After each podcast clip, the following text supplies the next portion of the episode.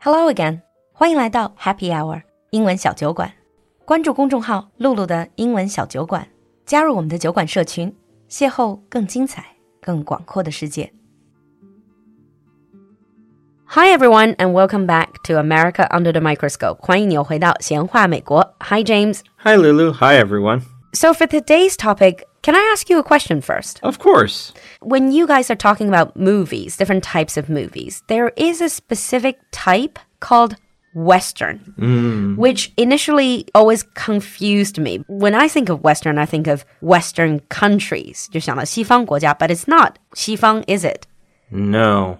What we mean by a Western is a movie that is set in the American Wild West. Oh, so 西部, it's more like 西部片. That seems to be a recurring theme in American pop culture, TV, films, what people talk about. Well, honestly, it's probably a really big part of American history. And that's still reflected upon now. It's fairly unique.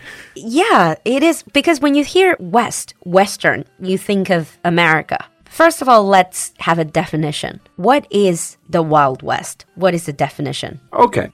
What we mean by Wild West. So the West refers to the west of the Mississippi River, which is the uh, longest river in the United States. So it's the area west of that river. So this would be states like Texas, New Mexico, Arizona, Colorado, Wyoming, Utah, Nevada.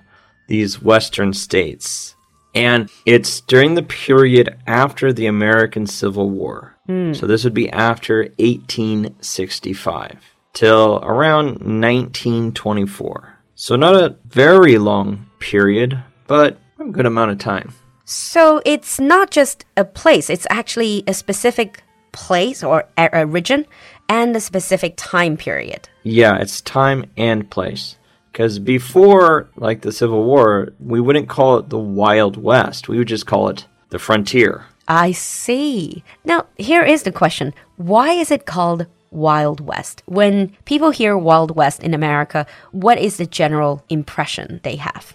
general impression of it, to start off with the very basic, is kind of lawlessness. Lawless. So lots of criminals? Kind of. It's more like think of bandits, like people out there that are stealing cattle, stealing horses, robbing deliveries, and things like this. 是有点土匪那种感觉。 Yeah, because enforcement of laws at that time was very difficult due to the size of the West and the geography. Just made it really hard. Honestly, if I think of Wild West, for some reason I keep thinking cowboys. That is a big part of it. So we've talked about cowboys before in our podcast, and yeah, that's one of the big aspects of um, the Wild West is the cattle barons. So the people who had these big cattle ranches and the cowboys who were there to take care of the cows. But the other big parts of it would be outside of ranching would be mining. So in the West, they found silver mines, gold mines, copper mines, and where there's mines that draws workers. I see. So mines and ranches. And lastly, the railroad. The railroad from where to where? We're working on the Transcontinental Railroad, so California to the east. Ah, I see. By the way, California, that's not West, is it? No, we don't really include California in the Wild West because California was settled before this time period. Mm-hmm. It has the benefit of being a coastal state. Ah, so it's more like developed. Yeah, and they had a gold rush there in 1849. So people were moving over there much sooner. I see. So what we would probably imagine as a almost like a 蛮荒之地那种感觉. You said lawlessness. There's a lot of crime going on, uh, bandits, and there's also a lot of money to be made. Yeah, some people made quite a lot of money in the West who struck, struck it rich, mining, set up, be the first to set up businesses in a town. So there were lots of cha- opportunities for people, but also being at the edge of American life and civilization, there were a lot of heartache and heartbreak at the same time. So you talk about cowboys. This is when you watch those westerns, the movie type. You see lots of You cowboys. see a lot of cowboys. There's a A lot lot of shooting. Right. So shooting's what we think of as um, gunslingers and shootouts. What does gunslinger mean? Well, a gunslinger is a person that would like key, carry his gun on his hip and they Take it would out? shoot people. So it's just someone who just shoots really quick. Oh, I've seen those almost like a duel. It is a duel. it is a duel. Yeah. It's like 10, 9, and then turn. Sadly, those weren't as common as People would pe- imagine. people would imagine, yeah, because a lot of towns actually had gun rules in place where they didn't want people carrying their guns out in public Mm. for that very reason. Because if everyone can just carry guns and shoot other people on the streets, not just lawless, that would be a pretty horrible situation. Pretty chaotic. yeah, it could be at times because there were shootouts. There were pretty famous ones. Like one of the most famous ones is called the shootout at the OK Corral, and this was a famous shootout between lawmen and bandits in Arizona. And the people involved with this are, and the place is American legend. It's called Tombstone, and the lawman Wyatt Earp eh, are all household names in America because of this shootout that happened well over a hundred years ago. And I'm assuming he's a household name because he won the shootout. Yeah, Wyatt Earp and his brothers did win the shootout. Yeah. A shootout 就是那种枪战型的. It's like both sides shooting at each other. Yeah, that's exactly what it is. But there are also some notorious outlaws, notorious criminals. Oh, there are so many that have are well known in America. We can't go through all of them, but probably the most famous one would be uh, Jesse James. Oh, I've heard of that name. Yeah, he was probably one of the m- most notorious bandits and outlaws at the time for stealing, murder, all kinds of unsavory actions. Yeah, it's perhaps one of the more notorious criminals back in the Wild West days. Yes. However, it is because sometimes this is what happens to bad men in history. They're just so notorious, they became somewhat of a legend. Yeah, this happened to a lot of American outlaws over time. Mm. They were truly not good people, They're ruthless. but over time they've been turned into like an urban legend. Yeah. And they, they've been referenced so many times. Jesse James has been referenced so many Yeah, times. Billy the Kid is another one that's really famous. But here is a question. We talked about cowboys, outlaws, bandits, lawmen.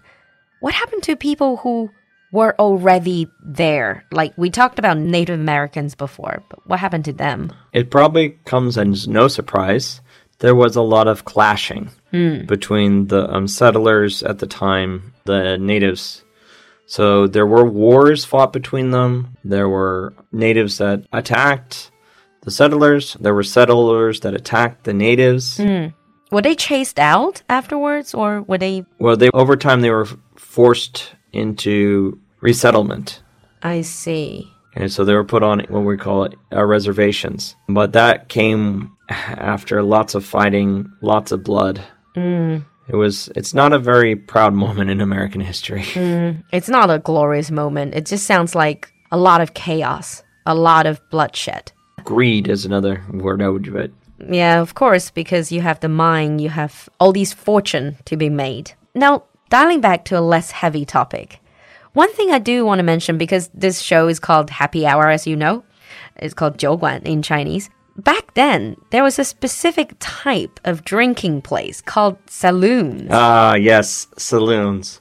So a saloon, well, simply it's a bar, but it's not exactly what we think of a bar nowadays.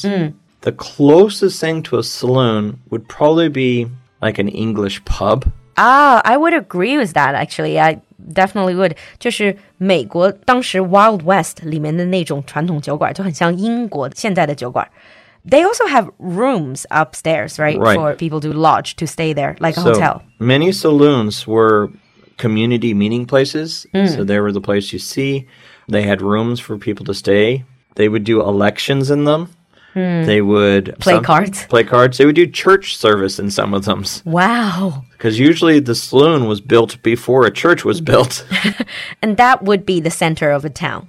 Yeah, the saloons would definitely be the center of the town. If the saloon goes out of business, the town has a problem. And just right outside of saloons, usually where the shootouts take place. Well, at least in films and TV show, yeah, that's a lot where they happen. okay. But do they still have saloons nowadays in these places? Really, all in name only. Ah, so like a stylized. Yeah, but Hmm. nowadays, if there's a, if you go to a saloon in America, it's just a bar, uh, just more of a Western theme. Western themed bar. So don't expect to go to a saloon and drink fancy cocktails. It's going to be a lot more basic of just beer, Very down to earth. whiskey, simple mixed things. No, Nothing nothing fancy. highbrow. Nothing fancy.